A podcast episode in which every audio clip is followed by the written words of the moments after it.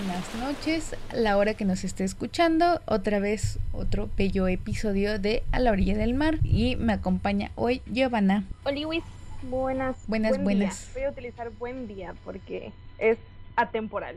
Sí, eh, pues hoy se supone que para la próxima semana teníamos programado este, pero pues cambiamos la programación por algo muy especial que esperamos que pues al, la próxima semana ya sabrán de qué se trata. Pero bueno, publicarlo el viernes. Sí. Se trata de publicar. Pero, como ustedes sabrán, eh, empezamos el semestre y la verdad se vienen cosas muy cañonas para nosotros este semestre. Sí, les platicamos así rápido que las dos ya estamos en último año de la carrera, pues sí se vienen cosillas más cargadas y pues esperamos cumplir siempre con con el programa para nuestros tres fans, pero y cumplirles sus fantasías con nuestro podcast. Y pues ahorita vamos a hacer el episodio que estaba programado para iniciar el próximo mes, que es seguir hablando sobre la saga de la selección con el siguiente libro que es La élite. Sí. Que bueno, a pesar de que no esté tan siento que no es tan dramático como el primer libro y tan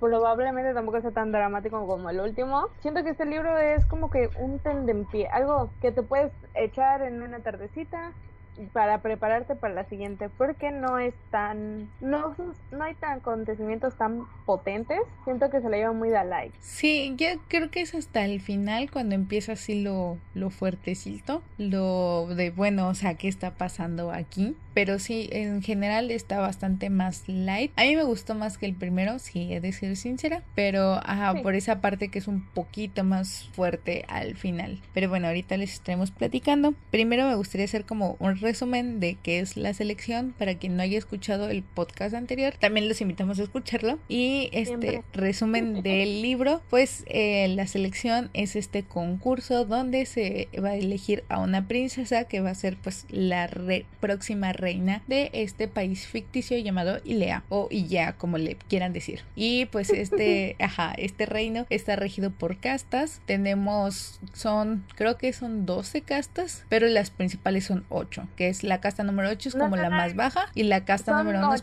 Ajá, pero también está la casta 12. La 9 pues se la Gracias a nuestra adorada seguidora Miranda, nos mencionó que es error de traducción porque estamos de acuerdo que pues aquí en, no probamos la piratería, pero pues también tenemos que, saber nuestros limitantes económicas. Pues la los libros o los PDFs de los cuales los leímos pues son hechos por son traducciones de fans. Entonces hay una hay una pérdida en la traducción porque menciona a los 12 y a los 13, pero porque es el plural de 2 y 3. Ah, ok. Porque lo sale como twos and trees en inglés, pero pues obviamente en la traducción se escucha como 12 y 13 y se escucha como pues un 12 o un 13. Sí, porque se me hacía medio extraño. que no hubiera otros. Ajá. Que no hubiera 9, 10 ni 11 y que hubieran 12 y 13. Sí. Sí, estaba medio extraño. Muchas gracias Miranda por la aclaración. Igual me había mandado porque si Miranda nos hizo algunas aclaraciones de lo que habíamos hablado y nos parece perfecto y les le agradecemos mucho. La verdad. Sí, porque es como que, wow, nos están escuchando. y pues, ajá, bueno, el sistema está regido por estas castas que son pues en su mayoría pues ya habíamos dicho clasistas. Menciona también, bueno, otra de las aclaraciones que nos hizo nuestra queridísima Miranda es que sí hay tecnología pero no la pueden pagar. Eh, es, algo que también de lo que se ve en este libro. Creo que es momento justo de hacer la aclaración de que pues obviamente en este capítulo va a haber spoilers. Si quieres escucharnos para tener, o sea, para comparar nuestras opiniones, porque cabe aclarar que aquí no tenemos pues la verdad absoluta entonces, estas son las opiniones de ambas. Probablemente no concuerden con las opiniones de los demás porque pues hay personas que son más fans y han estado más tiempo pues, en, este fandom, que nosotros. A pesar de que, por ejemplo, yo lo leí hace tiempo, eh, Citlali es, eh, lo leyó hace como un mes cuando decidimos empezar este, esta sección de leer novelas cada primero de mes, cada primera martes de mes. Pues sí, o sea, no estamos tan adentrados. No, pero pues estamos intentando hacer nuestro trabajo de investigación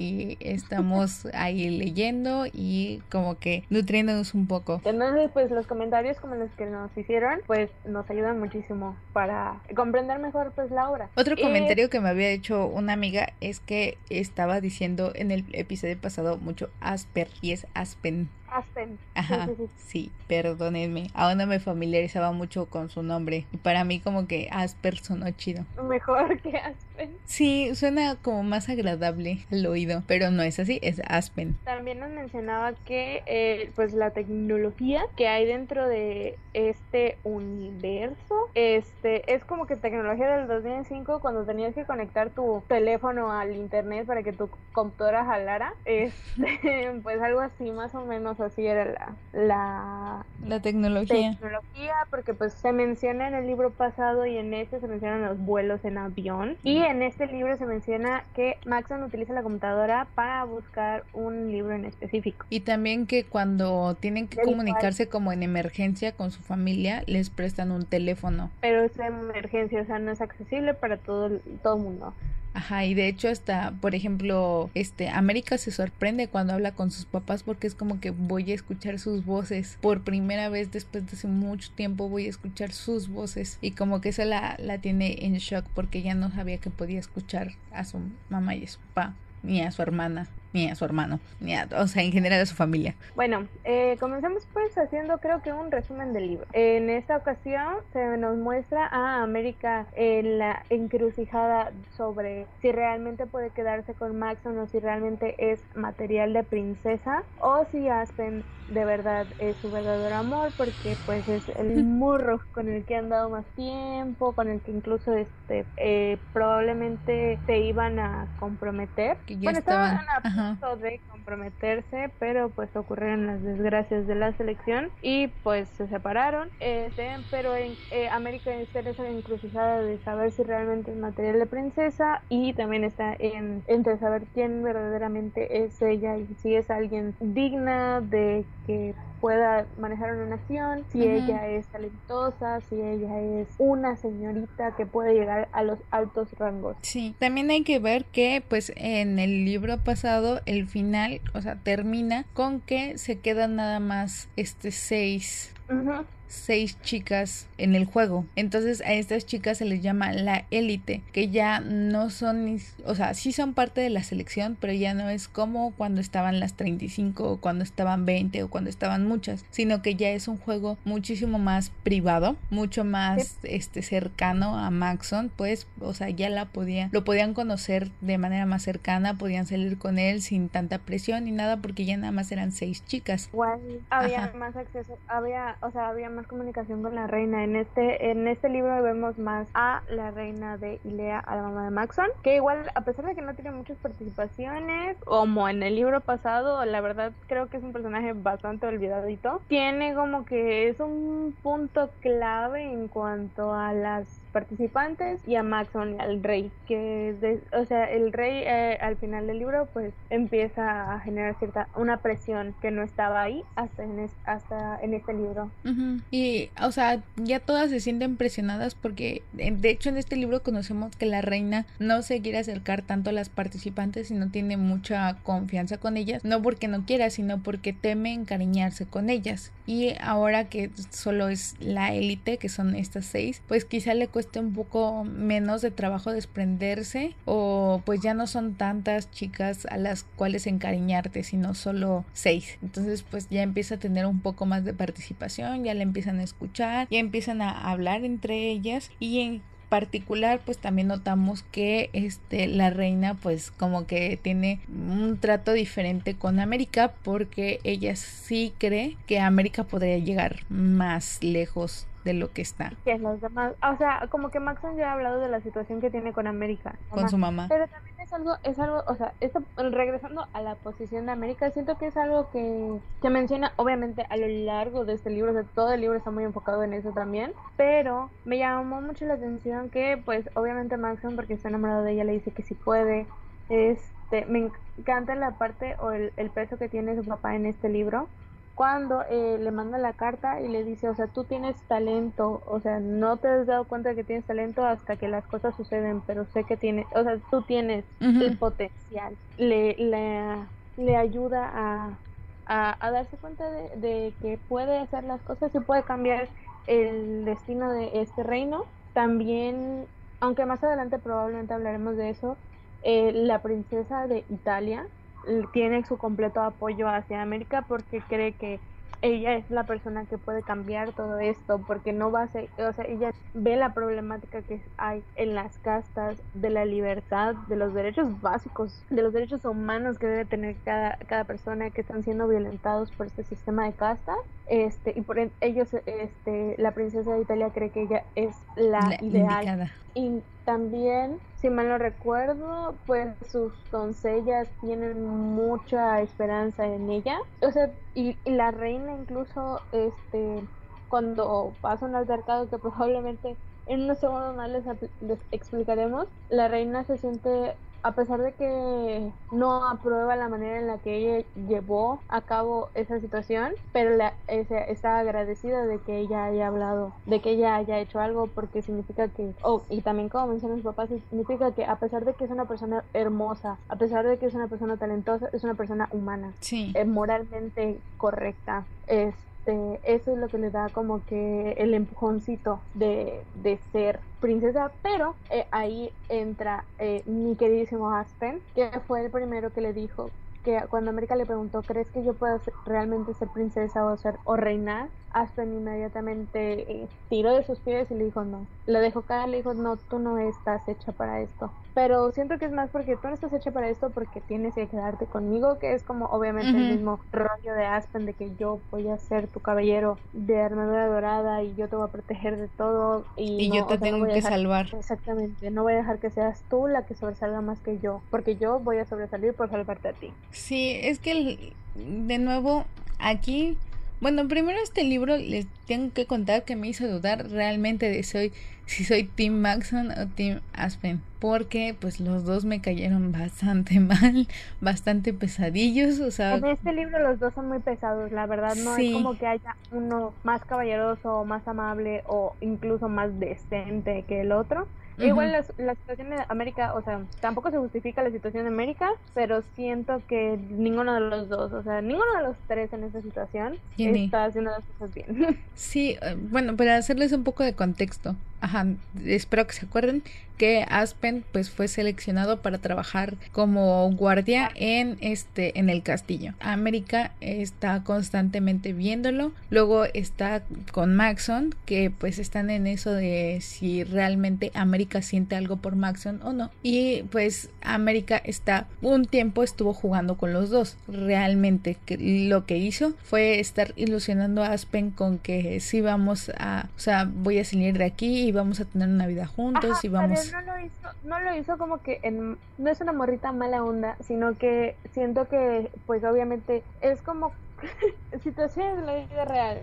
Es como cuando cortas con tu ex de hace como 7 años y empiezas a enamorarte de otra persona, pero tu ex de hace 7 años quiere regresar contigo, pero tú estás como de, ja, tengo, tengo este sentimientos hacia la nueva persona que está, estoy formando un vínculo, pero también están los recuerdos y todo el, vínculo pasado que tuve con ex, que obviamente no sé si, este, si realmente puedo, puedo repararlo o si realmente deberían, este, pues separarse. Ajá. Y es más o menos como la batalla interna que tiene América, pero yo la razón por la que digo que sí estaba jugando y que ella lo sabía es porque ella misma lo dice en varias ocasiones, como que no debo de hacer esto, esto no está bien, porque pues, o sea, como que estoy jugando con los dos, con sus sentimientos y así, más porque cuando estaba, cuando estaba con Aspen se le olvidaba por completo Maxon y pensaba en, en el futuro que, que ellos habían construido y en el todo lo que habían hecho y como que se le olvidaba por completo. Y cuando estaba con Maxon ponía mucho en duda de si realmente era la vida que quería la de estar con Aspen. Y pues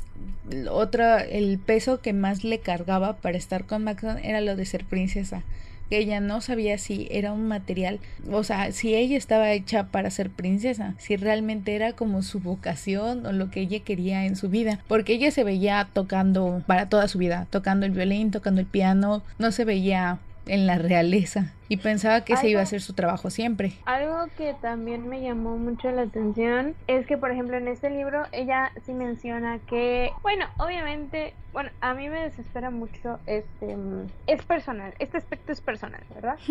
Pero me desespera mucho la parte en la que empiezan a mencionar como pues, objetos de posesión, que ella quiere ser suya, que ella ya se va a entregar totalmente a él. Entonces esta situación, o sea, cuando está con Maxon, este, y en este libro pues creo que se da cuenta de que realmente quiere estar con Maxon. Sí, es el yo quiero ser tuya, pero, pero pasa esto, pero me voy a entregar completamente a ti. Entonces este, este, es de yo darme. No me, no me gusta, no me, bueno, no me gusta cómo se menciona, ni que se mencione en ningún libro, me desespera muchísimo esa parte. Ni que se mencione la realidad, ni que se mencione en libros, ni que en canciones, ni nada. Porque pues nosotras no somos posesión de nadie, no somos objetos que alguien pueda poseer, no somos parte de una colección. Pero pues sí está como ese detalle. Ajá. sí, pues casi todo lo que vamos a decir aquí es bastante personal, o sea, desde nuestra perspectiva pero pues este como que tenemos ese concepto de romántico de que para estar en una relación debemos entregarnos totalmente a la otra persona y como pasar a ser. un objeto para la otra persona porque yo me voy a entregar a ti o él se va a entregar a mí Ajá, o voy a pues ser tuyo y él va a ser mío. Es la razón por la que a mí normalmente como que no estoy tan interesada en la literatura juvenil como más romántica más de, de, de ese aspecto porque pues esas cosillas a mí no me gustan. En particular me gustó mucho la selección. Les he de confesar que sí la terminé la, los tres libros en una semana porque me gustó, me piqué. Pero ajá, esos aspectos tampoco son muy bonitos de leer. Y más después de leer como toda esta teoría feminista y todo lo que está así en mi cabeza. Y de repente llegar y que me digan, ah, eso tuyo es como que, no, por favor. Cállate. Este, bueno, en esas situaciones por lo menos yo tengo una, este, a mí se me quedó tatuado casi casi en el cerebro una frase de este nuestro profesor, nuestro queridísimo profesor David, que si algún día llegas a escuchar esto, este, lo amamos muchísimo. Sí. Pero él nos dijo que las mujeres siempre han sido objeto de deseo, más nunca sujeto. El, la mujer va a ser deseada, pero la mujer no va a poder desear. Si aplicas esta, esta frase para todos los libros que leas, te vas a dar cuenta que es cierto. Que, por ejemplo, América está haciendo. te quieren. La autora, como que sí te quiere vender el, de América está siendo sujeto de deseo porque está tratando de decidir entre Aspen o Maxon. Pero no. América está siendo objeto de deseo de Aspen y super objeto de deseo de Maxon. Porque Maxon ahorita está como de: Sí, yo te quiero, América, pero hay otras seis morras aquí y tengo que sacar a una. Pero luego resulta que pasó esta situación y, y me empezó a gustar más la otra otra. Entonces, y todas las mujeres de la selección son objetos de deseo. Precisamente iba a hablar de eso, como que entremos un poco más a eso, de que Maxon, pues, o sea, como ya les dijimos, la élite conformada nada más de seis chicas, entre ellas, pues, como que la best friend Celeste, este, Marlene y este, eh, Elisa. Natal, Natalie. Natalie. Y me falta una. Elisa, ¿el Luisa? ¿Elisa? Elisa, no, creo. No estoy muy segura, perdón. No, tampoco estoy segura y ahorita no tengo el libro, pero pues este le vamos a decir Elisa. Perdonen si no es su nombre. Por motivos de este video se llamará Elisa. Sí, y pues, o sea, en realidad como que cada una la mantiene porque le puede dar ciertos contactos, porque es famosa como Celeste, porque es querida por el público y pues América, porque América, es mi la pero pues igual está Maxon igual está jugando con América y ahí es como como que los dos van jugando entre, o sea, de te tengo, no te tengo, este ahorita con otro, ahorita sí, nada más que este, o sea, de América sabe de la situación de Maxon porque pues está participando en un concurso, pero a, este Maxon no sabe lo que pasa con Aspen ahí sí está bien escondido. sí, Hablando de, bueno, de la situación con Aspen, pues creo que es pertinente mencionar lo que pasó con Marley en este libro. Este, bueno, pues a pesar de que en el primer libro vimos que Marley ah, estaba muy ilusionada con Maxon, se dio cuenta de que realmente no era como que su tipo, pero era una de las favoritas dentro de las votaciones. Entonces, a pesar de que sí, la selección está para que el príncipe encuentre a su futura esposa,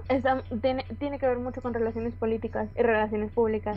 Entonces, pues como Marley estaba entre las favoritas, pues no se podía ir, a pesar de que Marley ya había dicho que había decidido por completo de la idea de ser la próxima princesa o de enamorarse de Maxon. El caso es que en esta en este libro eh, Marley es atrapada con un guardia que se llama Carter en lo íntimo, por así decirlo. Y pues obviamente sufrieron humillación pública en la cual los llevaron pues a la... No se le puede decir una plaza central porque creo que era dentro del castillo. Según yo era como un balcón, ¿no? Algo así. Creo que sí, algo así. El caso es pues que terminaron azotando tanto a Carter como a Marlene. Y porque de eh, menciona específicamente que Marley es propiedad de y del príncipe y como Carter había ultrajado algo una propiedad del príncipe pues ambos merecían morir. Pero como Maxon es tan indulgente decidió no matarlos y que solo los azotaran pero iban a degradarlos a 8 y de hecho me gusta mucho la,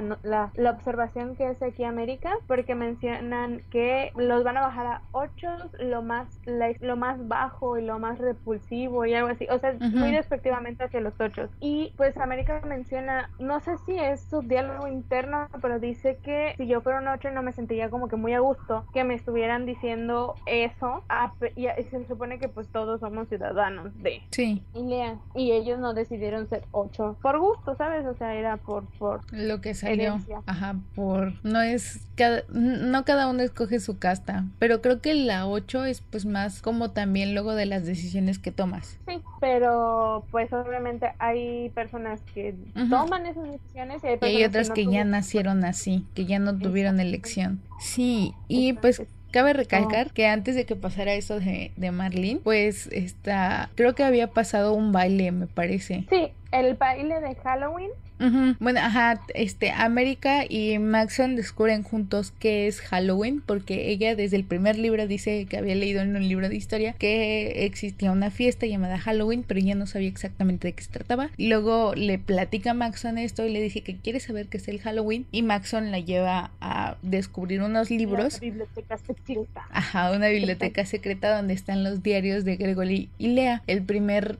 rey que tuvo el, el, nuevo gobierno de Ilea. Y pues ajá, ella empieza a leer los diarios y descubre que es el Halloween. Por lo tanto Maxon decide hacer una fiesta como en honor al Halloween y les pide a todos los súbditos de todas las castas de todos los lugares que pues sigan más o menos como que las reglas que antes se tenía de salir a, a este dar a recibir dulces y que las personas que se quedan en su casa pues den dulces y sí como toda esta dinámica de disfrazarse pero él decide hacer un baile dentro del castillo y en este baile pues les va de maravilla a América y a Maxon. Están juntos un buen rato están bailando y están súper felices Ajá. Cuando, cuando le dice que sí va a ser princesa y que sí lo quiere. Y este, o sea que sí, acepta completamente y el día siguiente pasa lo de Marlene y pues ella no cree que, que sea como justo, de hecho lucha bastante para intentar liberar a Marlene de las ataduras y de los azotes, pero pues entre varios guardas le detienen y la llevan a otra parte y pues ella no logra perdonar a Maxon por lo que hizo, por este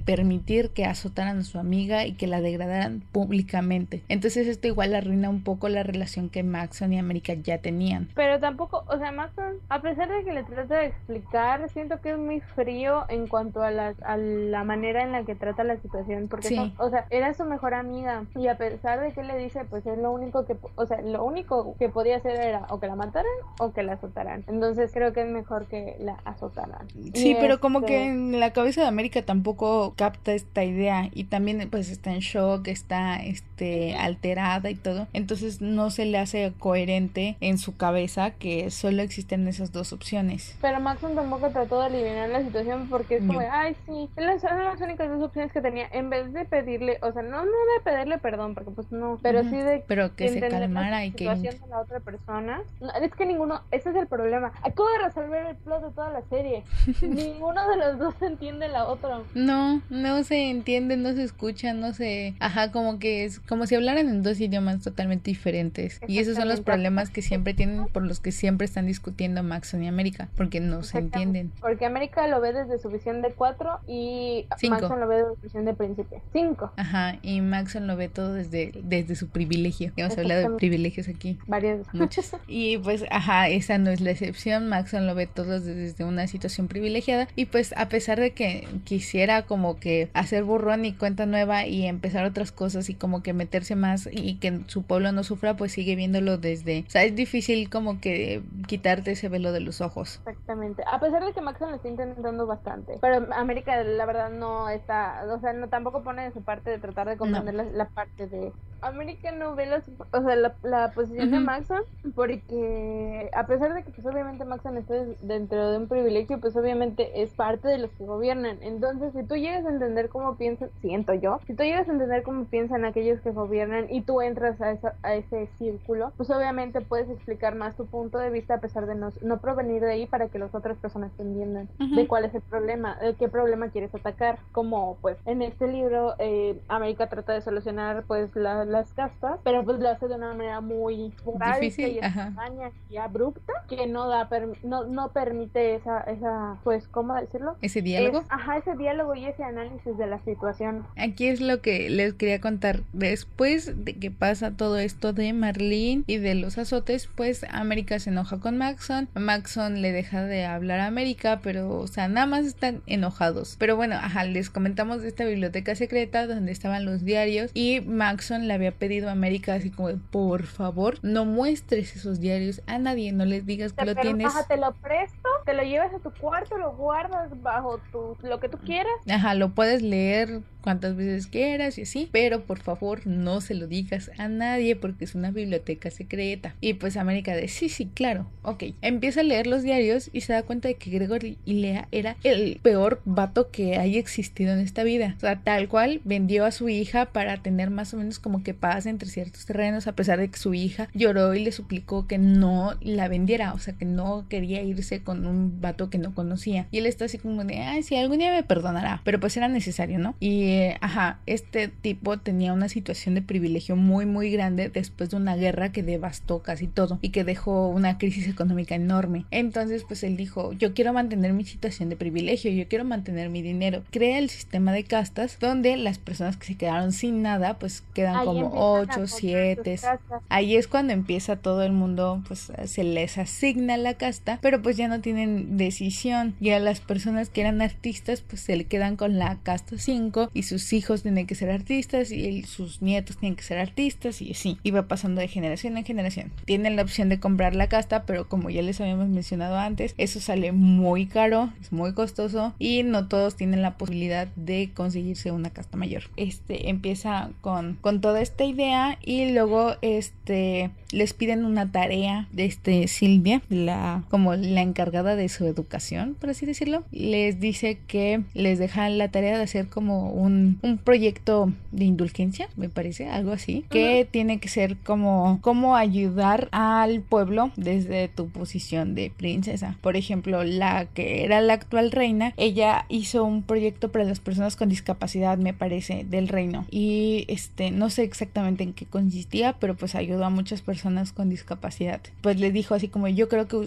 yo quiero que ustedes hagan un proyecto parecido para cuando ustedes sean princesas o reinas y aunque no lo vayan a hacer, su proyecto puede quedarse ahí guardado y se puede retomar después si es un buen proyecto. Ajá, cuando alguien más sea princesa o cuando alguien más sea reina, pues ya ve el proyecto y dice, ah, pues se escucha bien, ¿no? Y pues este América había postergado muchísimo su, su su proyecto porque no tenía ni la menor idea de qué hacer. Y Aspen le da la idea sutil de que proponga la eliminación de las castas. Pero pues, ajá, América le dice así como de no, esto está muy loco, está muy descabellado y puede traer muchos problemas. Y pues Aspen, en lugar de como entender un poco también esa parte, le dice así como ya te cambió ser de la élite, como que ya subiste de nivel, ¿no? Y ya no piensas en tu pueblo ni en... él no hubiese subido igual de Sí, esa discusión se me hizo muy tonta de parte de Aspen, porque pues es como que, vato, o sea, no se puede hacer todo lo que tú quieras nada más porque tú estás enojado. Y de hecho América se lo dijo, o sea, estás hablando desde el enojo y no estás pensando en las cosas. Pero bueno, esto pasó antes de Marlene.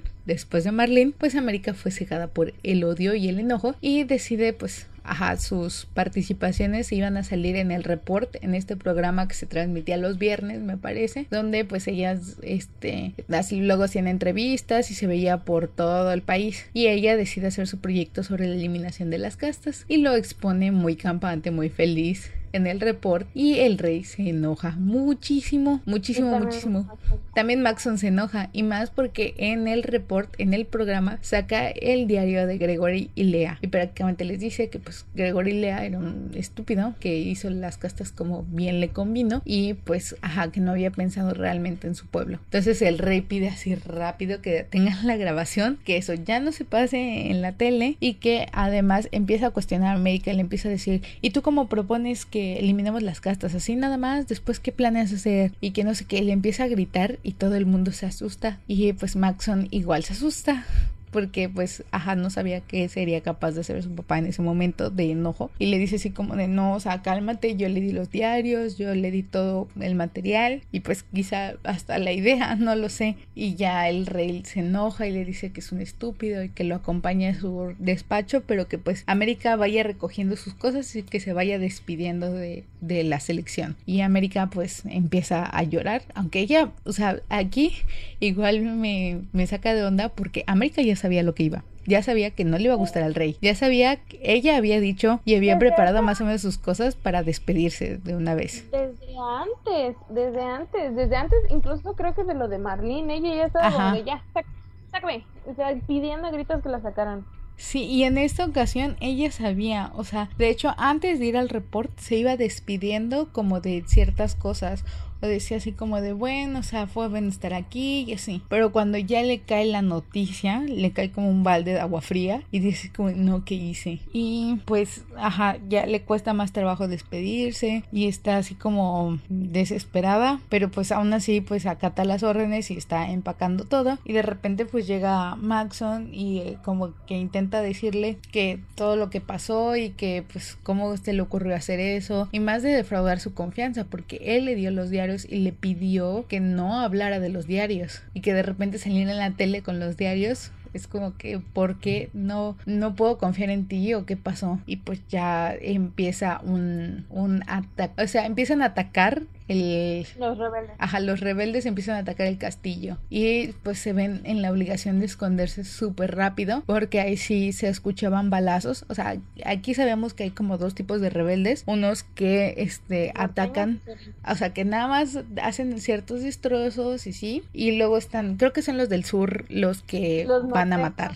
Sí, los sureños son los que van, hacen, mencionan de hecho que son uno o dos ataques al año, pero que son muy, muy letales. En cambio, los norteños son, van varias veces, pero, pero son destrozos. específicamente. Ajá, no van a matar gente, no van a atacar a la gente, sino que van por algo que está en el castillo. Entonces, pues ellos tienen la sospecha de que este ataque es de los sureños y pues este porque empiezan con balacera y todo y Maxon y este América pues se tienen que esconder y se esconden en uno de esos como cuartitos que tienen para los sirvientes y para los de la cocina y todo, que son cuartitos más chiquitos y con como que lo necesario, lo básico. Y pues ya después América se da cuenta de, de que Maxon tiene daños físicos de azote porque su papá lo azota, su papá el rey lo azota ah. cada vez que hace algo mal. Es como... Ajá, le, lo habían lastimado en el atentado, entonces pues Amer pide o sea, le, le pregunta si lo puede curar y el otro como que está renuente a que lo cure, pero al final acepta, pero le dice que no mencione nada a nadie de lo que va a ver. y ella se saca de onda porque dice así como de que no quieres que cuente que estás marcadísimo, que estás bien bueno. y ya por delante, Y por luego por detrás. Y por detrás se quedó en shock porque no solamente tenía las marcas de los azotes de esa ocasión, sino que tenía marcas de años atrás que ya estaban cicatrizadas, ajá, de varios tamaños, de diferentes profundidades, toda la espalda la tenía molida a latigazos. Y pues, ajá, le platica a Maxon que pues su papá sí lo castiga físicamente cuando comete errores, que su mamá no lo sabe y que solamente lo sabe creo que un doctor del castillo, que es el que normalmente lo cura. Y pues ya, este, ellos se quedan bastantes horas encerrados, me parece, hasta se quedan dormidos ahí, pero ya empiezan a platicar un poco y se dan cuenta de que de verdad, o sea, no se quieren separar, sí quieren estar juntos a pesar de todo y que sí se quieren y así, pero pues ellos mismos piensan que es su última noche juntos porque pues lo que pasó, ¿no? Y pues intentan aprovecharlos, este, estar un tiempo juntos, aunque sea ahí encerrados, que luego las puertas se abren en cada 48 horas y pues dicen, bueno, tenemos 48 horas para divertirnos. no pasa mayores, pero ajá, pues, pues sí hay, hay algo entre ellos. Y pues luego, este, pasados unas horas, un guardia los libera y pues los lleva a la enfermería para que los chequen y así. Y Maxon le da las buenas nuevas de que fue a hablar con su papá y le dijo que, este, que prácticamente está vivo gracias a América, porque los sureños están atacando y le van a matar, pero América lo logró jalar y lo escondió. Ajá. Ajá. Pero pues, mm, sabe, los que leímos eso sabemos que no es cierto porque fue un guardia el que los jaló América sabemos que eso fue falso. Sí, pero pues Maxon dijo, ah, una mentirilla, no, no le digas, ahora sí no le digas a nadie, ahora sí cállate. Ahora sí ya cállate, por favor. Exacto, aquí sí no abras la boca a menos que te quieras ir. Para lo que a mi papá respecta, tú me salvaste la vida y por eso te puedes quedar que no estés tentando la situación. Y después de eso, pues nos damos cuenta de que el rey tiene muchísima más presencia porque quiere tirar a América, porque quiere llevársela lejos, porque es como que no, ya no te quiero en este concurso. Sí, sí, sí, ya la vio como amenaza. Pero también me gustó la parte en la que Maxon le dice que te puedes quedar, pero no has recuperado mi confianza. Ajá, me traicionaste y, aún no te perdono del todo. Y América, la verdad, creo que sí se dio cuenta, sí se dio cuenta de, er, de su error porque dijo, porque eh, menciona que Max le ha dado todas, todas, todas las y cada una de las oportunidades que tuvo para que confiara en ella, eh, confiara en él, pero América nunca le dio ninguna para que ella, él confiara en ella entonces, sí hay. Siento que sí, en ocasiones sí América dejó en claro que podía confiar en ella, pero en muchas ocasiones fue como que muy dubitativa porque él seguía buscando a Aspen. Sí, pero creo que ya es este el momento en el que se da cuenta de que no, o sea, como que dejó de sentir algo por Aspen, que sí tiene mucho cariño por él, que sí lo quiere, que sí adora cada momento que pasó con él y lo tiene como en un recuerdo feliz pero ya no es lo mismo, ya no siente lo mismo por Aspen, ya no quiere la vida que quería con Aspen y pues ahora como que ya le cambió el chip a Maxon, ahora que Maxon ya está así como de, bueno, o sea, ¿cómo te digo que pues este no quiero que me sigas traicionando y si me vuelves a traicionar pues bye. Ah, sí, y por eso con Chris, creo que es Chris. Sí. Chris. Este, en ese momento en el que Maxon le está tratando de explicar todo, este este, Chris viene y le pregunta que si van a cenar y eh, Max me dice, sí, ahorita voy a tu cuarto y comemos allá. Entonces, pues América se pone triste, pero, o sea, Maxon la deja como de, es que si tú me dejas, si no me fallas, haces, ajá, haces otra cosa, pues Chris es la que sigue. Ajá, como que tengo que tener un plan de respaldo. Y de hecho, como que, pues, Chris igual lo sabe. Ajá, Chris de hecho se acerca a América y le dice, así como que, bueno, ¿qué intención tienes con Maxon? ¿A, dónde quieres llegar? ¿Quieres llegar aún más lejos? Porque a mí, yo sí lo quiero y me interesa llegar lejos con él. Entonces, pues sí quisiera que en todo caso, si sabes que Maxon ya se decidió por ti, que me lo digas. O sea, como que yo no me quiero estar ilusionando con esto. Quiero que seas sincera y que me digas qué es lo que está pasando y pues yo me hago para atrás. O pues también si no estás segura, pues también dime y yo voy para adelante. Entonces, sí, este, Chris es la, su primer contendiente. Porque a Celeste, ni a Natalie, ni a este, Eloisa, Elisa, Elisa. les hacen caso. Ajá. O sea, Elise nada más está, Elisa, Elise, no sé, está ahí por sus contactos que tiene con Nueva Asia. La otra, Natalie, está ahí creo que porque igual es de las favoritas del público. En realidad no es porque tenga alguna conexión o algo. Y Celeste está ahí porque es famosa, porque es modelo, porque, ajá, porque tiene contactos de gente ahí dentro del mismo país. Y pues en la última, el último capítulo, ya después de que Maxon se despide de ella, es la parte en la que habla con el rey. Ya es, están los dos, bueno, no los dos, él más que nada, está, puede parecer como que, pas- no pasivo, como que impasible, todo tranquilo, pero cada palabra tiene su intencionalidad de darle a entender que la, el más mínimo resbalón, la más, la más mínima cosa que le llegara a disgustar, es- este, América está afuera. Exacto. Y de hecho, despuesito, o sea, de, bueno, creo que en esa conversación están Maxon y el rey, ¿no? Creo que sí, no, Es que luego hay una conver o sea, hay una conversación que tienen Maxon y el rey con ella y que le están com- poniendo como el ultimátum de bueno, o sea, te tienes que tranquilizar y así.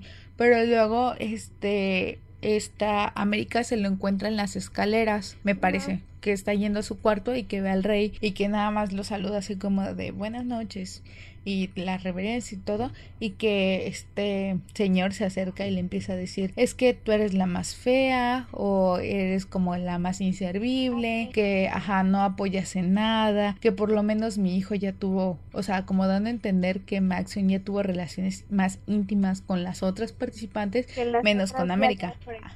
más, ajá han y, sido más arriesgadas, han dado más que ella. y de hecho también hay que tener en cuenta que el rey tenía la idea de que ya se terminara la selección sin ganadora. O sea, que le dijeran a todos que bye, que vámonos, así como que ya sáquense de aquí, ya no las quiero en mi casa. Y empezamos una nueva selección con otras contendientes. Porque a ella, o sea, el, esta Chris pues, ajá, le parecía como que sí podía ser, porque era callada, no decía nada, o sea, no llamaba la atención, pero que le aburría.